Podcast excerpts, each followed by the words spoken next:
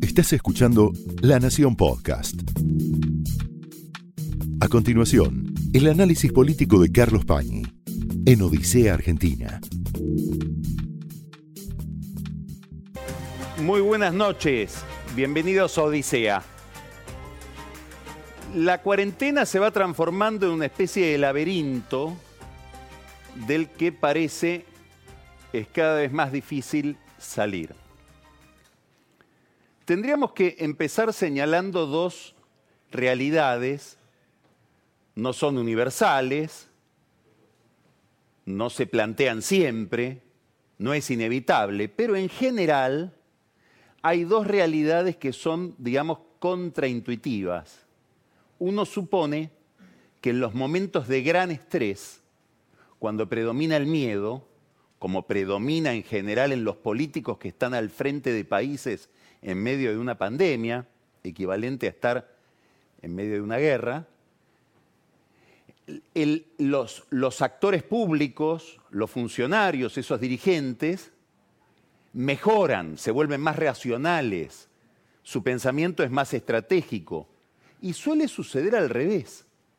Sucede que como son seres humanos, cuando actuamos presa del miedo, bueno, nos volvemos más primitivos, nos aferramos a nuestra caja de herramientas más arcaica, en general nos volvemos más torpes. Hay otra intuición que en general queda desmentida y es que en las grandes crisis se suspende la política entendida como lucha por el poder. Y no necesariamente pasa eso. Es decir, leeríamos probablemente mal la realidad si pensamos que hoy los políticos han depuesto su competencia en la búsqueda o en la conservación del poder en aras de un objetivo más trascendente general. A uno le gustaría que fuera así, pero suele no ser así. La política sigue siendo la política en cualquier circunstancia. Y esto lo vamos a ver ahora cuando analicemos las enormes dificultades que tiene el gobierno y en general la dirigencia política argentina para programar la salida de esta cuarentena, que como toda cuarentena, como su nombre lo dice, no es eterna. Mandan habitualmente, como siempre, las encuestas. Hoy yo estaba mirando un estudio de opinión que hizo Poliarquía, que indica que ya en la cuarta semana de investigación cae la preocupación de la gente respecto del coronavirus. Esta preocupación que indicaba hace cuatro semanas que un 70% de los consultados estaba muy preocupado, ese porcentaje de los que estaban muy preocupados descendió ahora a un 55% la semana pasada. También disminuye la aprobación al gobierno en siete puntos y la aprobación al presidente en cuatro puntos. Alberto Fernández igual está en niveles exorbitantes de adhesión pública. Hay que ir mucho tiempo atrás para encontrar un nivel de consenso tan marcado alrededor de una figura. Probablemente nos encontraríamos con Kirchner, Néstor Kirchner en el año 2004, un año después de acceder al poder y con una economía extraordinariamente rutilante. Bueno, Fernández está en esa luna de miel con la gente, pero una luna de miel que empieza a resentirse. Retrocede muy lentamente en esta encuesta de poliarquía la decisión de la gente de sostener la cuarentena, de sostener el aislamiento y empieza a subir una preocupación que muchos dirigentes traen desde hace tiempo y que un poco hablaban como una voz solitaria en el desierto, la preocupación por el costo económico que tiene esta estrategia sanitaria. Ese costo le pega más a los trabajadores independientes, obviamente le pega mucho más a los trabajadores informales, castiga sobre todo a los más pobres que son los que necesitan salir todos los días a trabajar para comer ese día. Y son los que no tienen capacidad de armar un stock para vivir encerrados durante varias semanas. Frente a este panorama es obvio que el gobierno empieza a pensar cómo administrar la salida. Y claro, administrar la salida, racionalizar el descongelamiento de la cuarentena es mucho más difícil, mucho más difícil que encerrar a todo el mundo y controlar que en la calle no se mueva nadie, que es una operación para cuyo éxito se necesita poco esfuerzo administrativo y poca coordinación. La primera demostración que tuvimos de las dificultades para administrar la salida ocurrió aquel viernes en que se permitió a los jubilados, juntos con los beneficiarios de programas sociales, ir a cobrar a los bancos. Y se armó en ese momento una gran bataola, realmente un, un momento muy doloroso que podría haber conducido a un desastre. Bueno, ahora estamos en las mismas circunstancias y aparece, fíjense qué interesante, a raíz del descongelamiento de la cuarentena, el primer conflicto político por una decisión. No sabemos si mal comunicada del presidente o adoptada con picardía, con picardía política. No queremos abrir un juicio de valor porque no conocemos la intención, pero sí tenemos la información de lo que piensan los actores. De hecho, el presidente anunció que los jóvenes podían salir a recrearse durante determinado tiempo y con determinado radio de acción, de movimiento.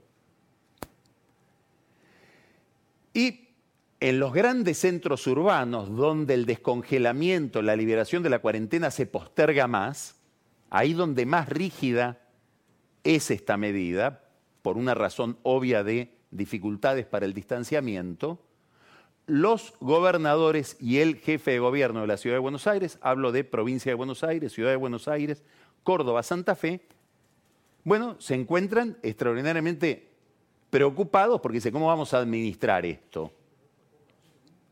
No hubo, y esto consta en la información comunicación entre Alberto Fernández y Axel Kisilov, que fue el primer preocupado, y que habló con Fernández, habló con el presidente, la comunicación entre Fernández y Kisilov parece ser muy deficiente en muchos temas, por ejemplo, en el control de precios, donde el presidente le dio esa facultad a los intendentes del conurbano cuando ya el gobernador de la provincia de Buenos Aires la había adoptado para sí con un decreto reglamentario de la ley de abastecimiento que le permite a los gobernadores ser autoridad de aplicación. Ahora se vuelve a producir un malentendido. Los gobernadores dicen, nosotros jamás escuchamos que Alberto Fernández iba a anunciar la liberación de la cuarentena para jóvenes que quisieran salir de su casa a tener algún tipo de actividad al aire libre.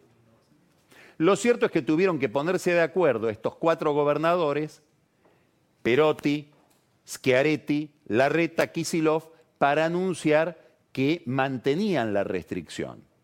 Claro, están enojados porque dicen a nosotros nos toca entonces ser la cara antipática, desagradable de una medida en la cual Alberto Fernández se reserva para, mí, para sí la simpatía.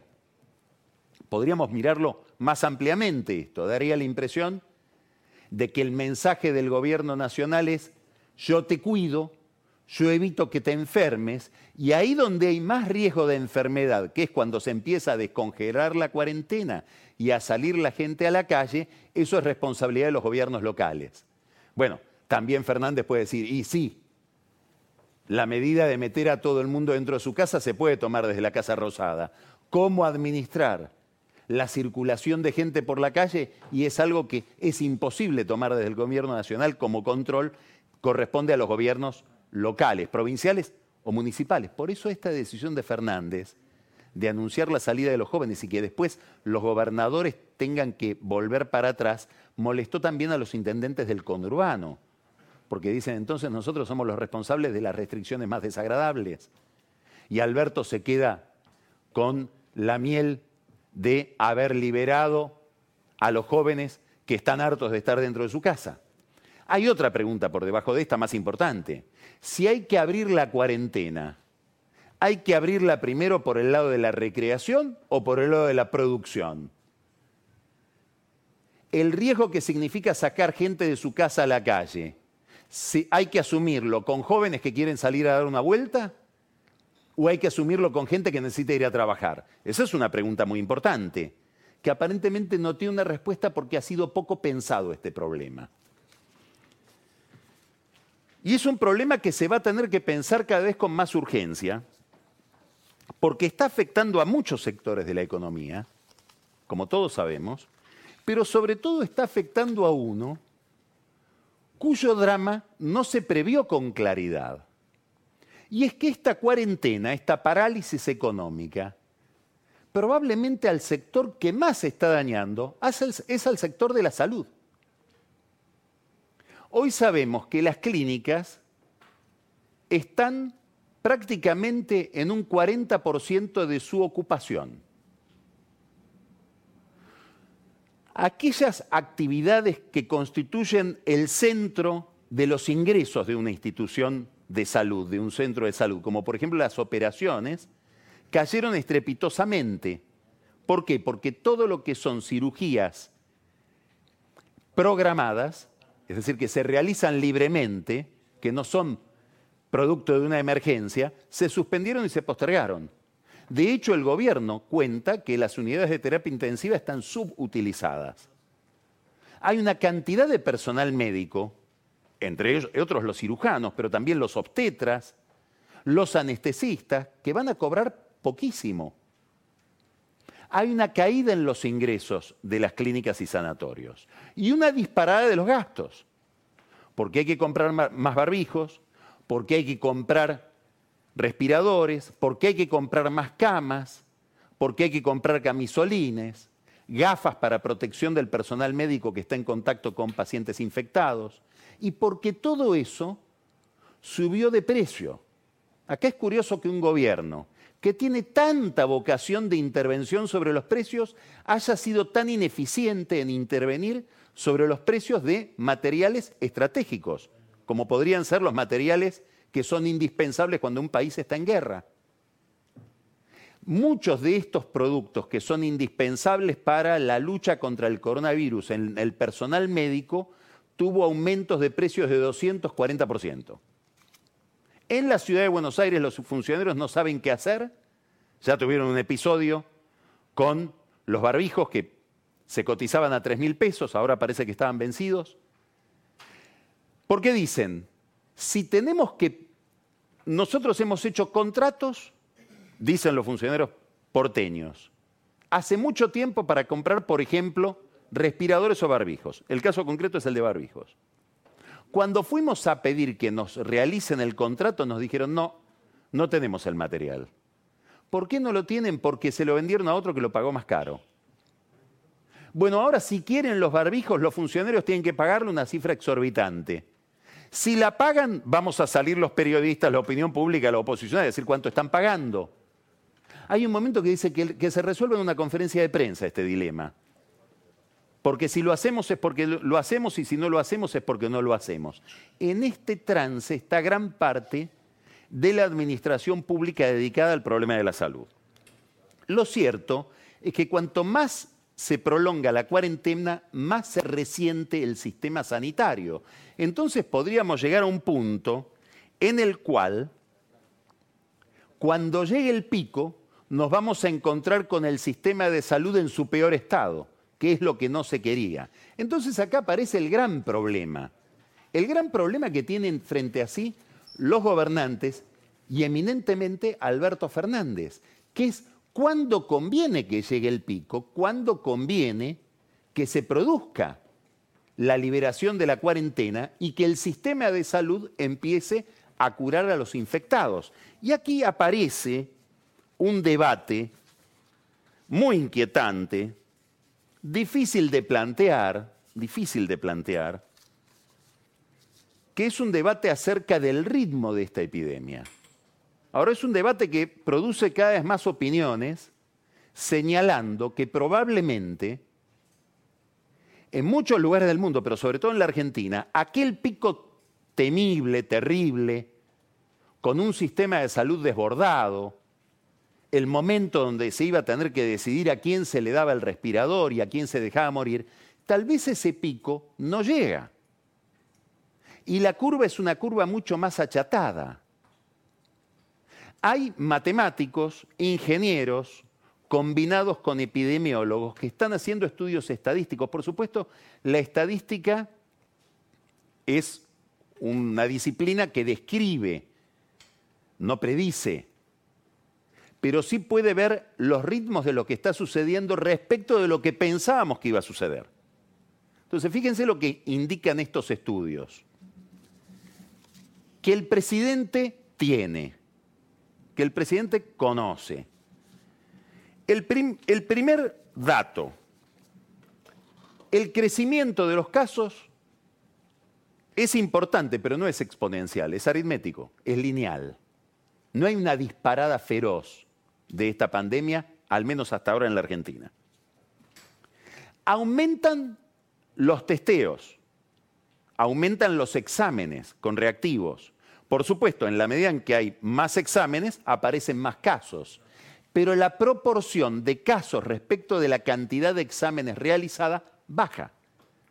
Es decir, nos encontramos que proporcionalmente hay más testeos y el número de casos que aparecen con esos testeos es proporcionalmente más bajo.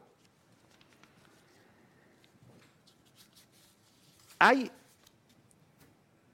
en este sentido, estos números de 2.752 chequeos, aparecieron 6,4% de casos positivos, que es un número bajo.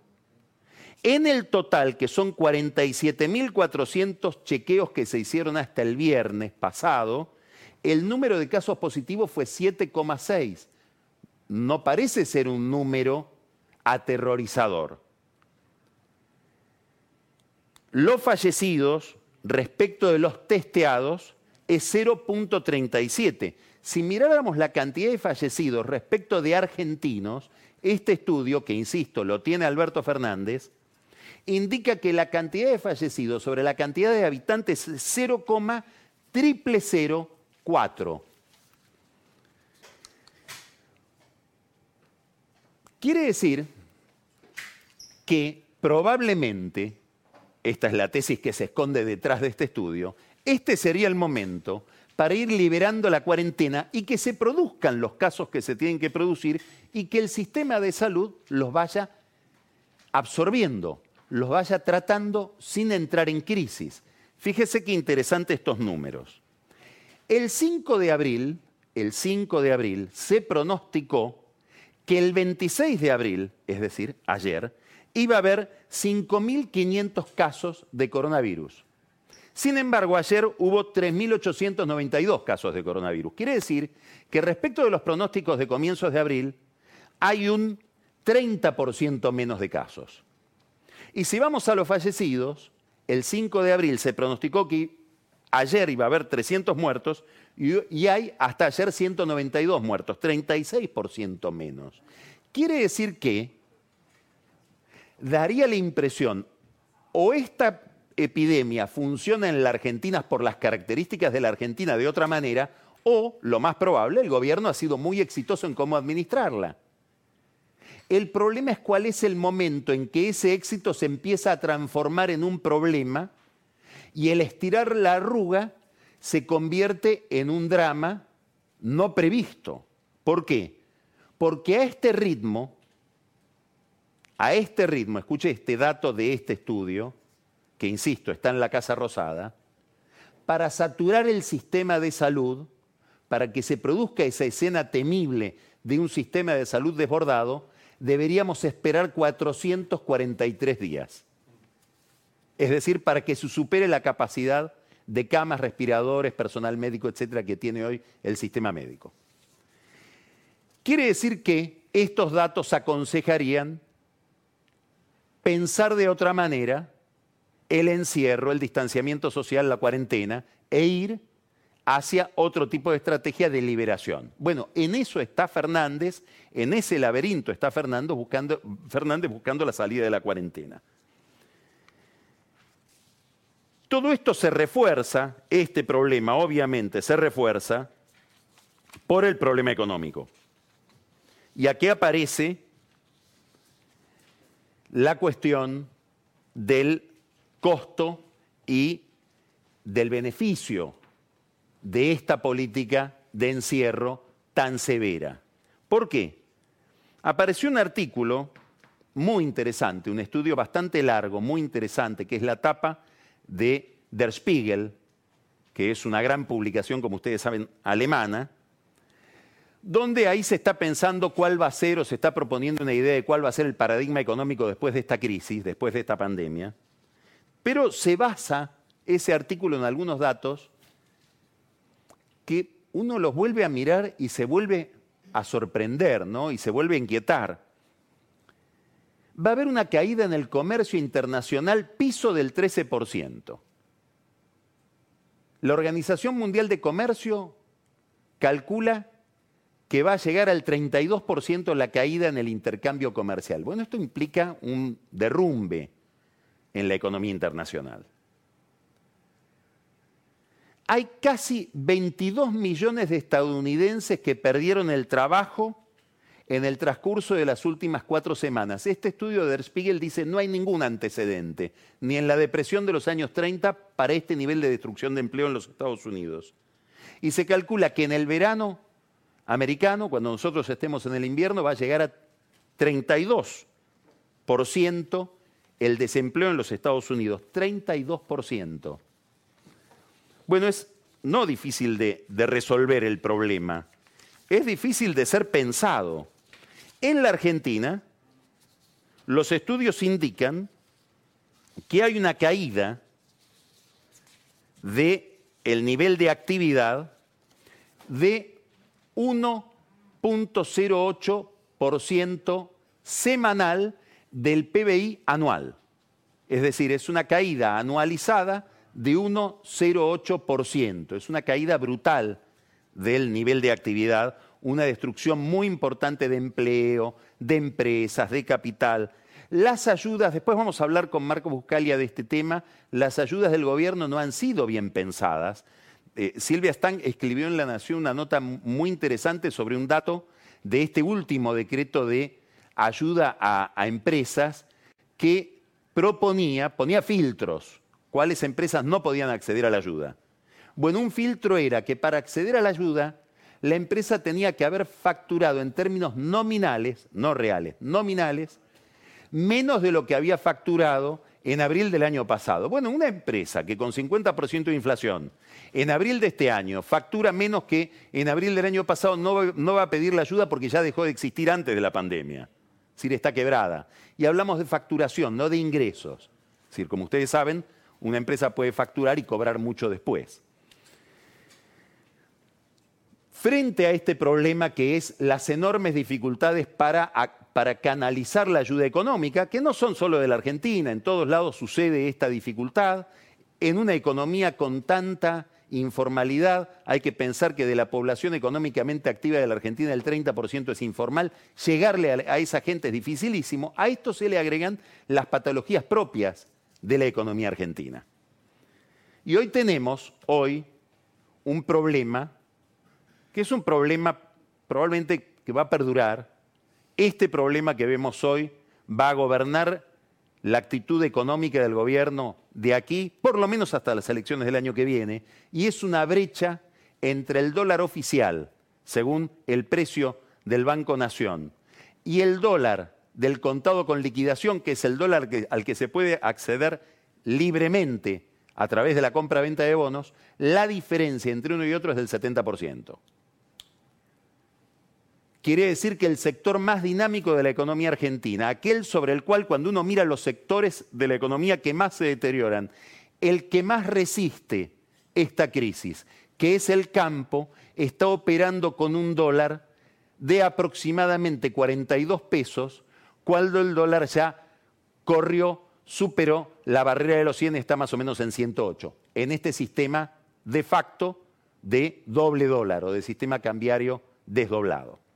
Bueno, lo que vamos a ver seguramente es un gobierno que va a ir incrementando, a la usanza del kirchnerismo de la década anterior, va a ir incrementando permanentemente y cada vez de, de manera más policíaca el control sobre el mercado del dólar.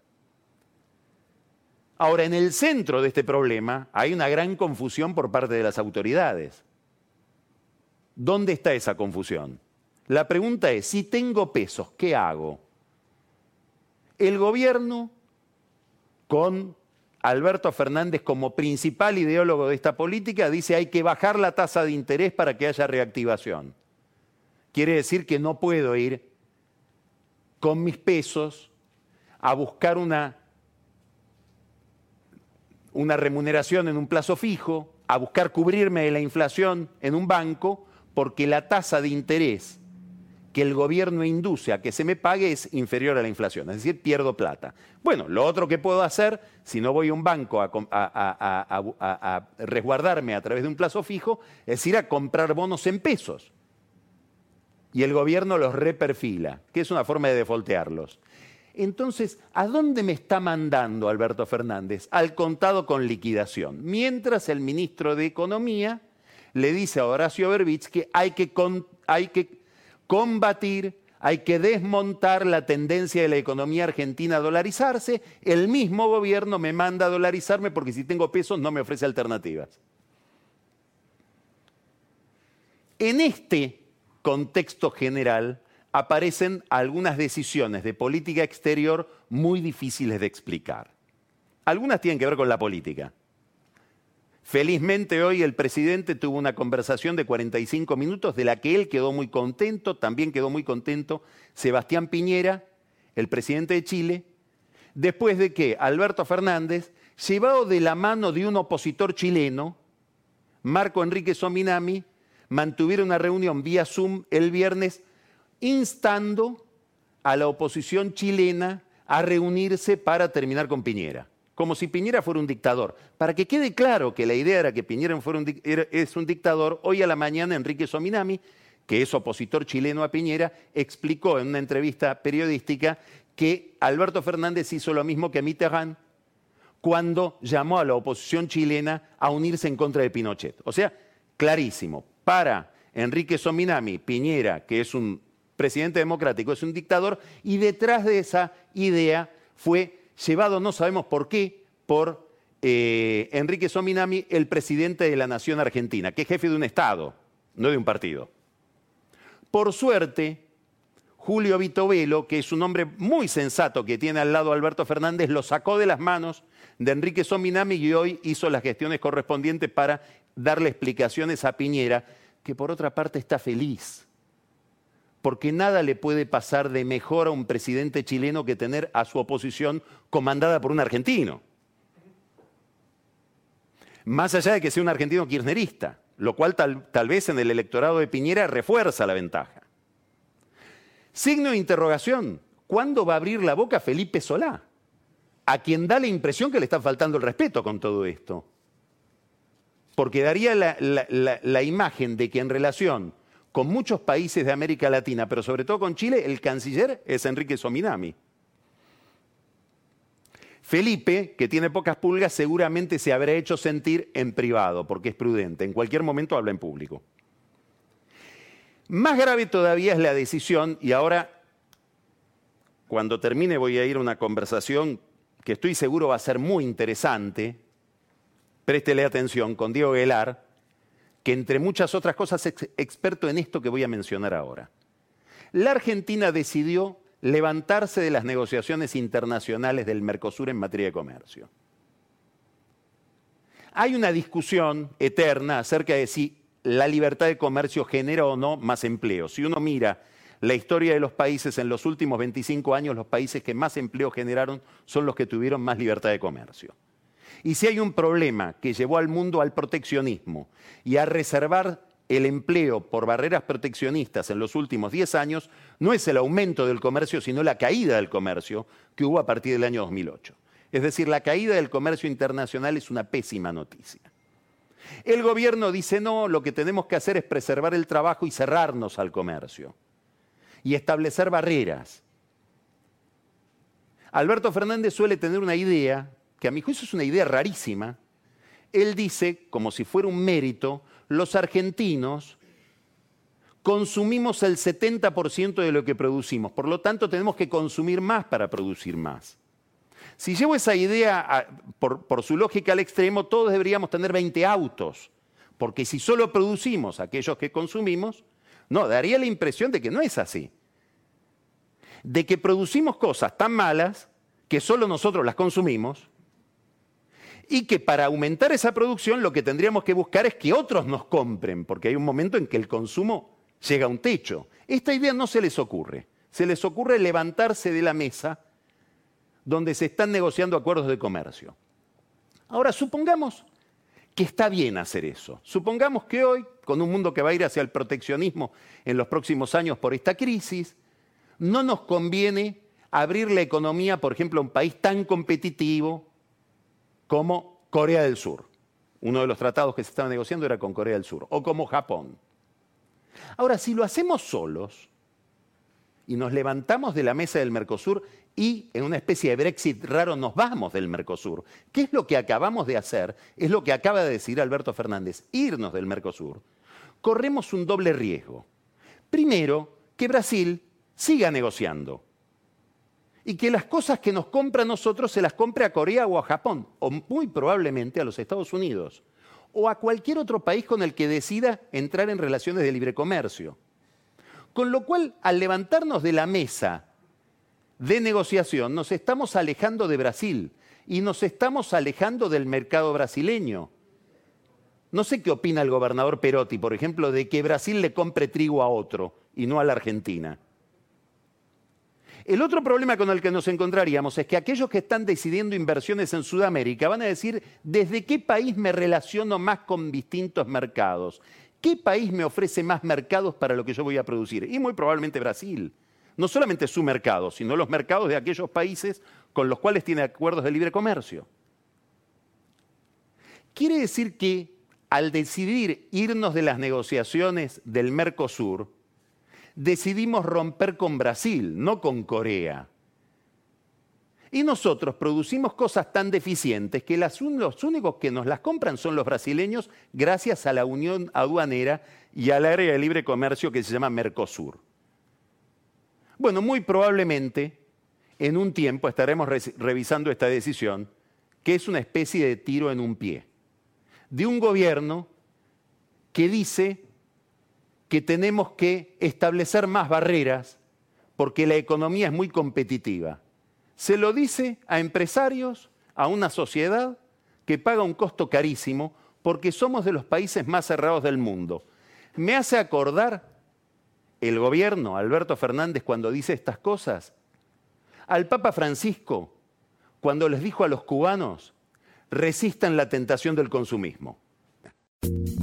Esto fue el análisis político de Carlos Pañi en Odisea Argentina, un podcast exclusivo de La Nación. Escucha todos los programas de La Nación Podcast en www.lanacion.com.ar. Suscríbete para no perderte ningún episodio. Estamos en Spotify, Apple Podcast, Google Podcast y en tu reproductor de podcast favorito. Seguí escuchando La Nación Podcast.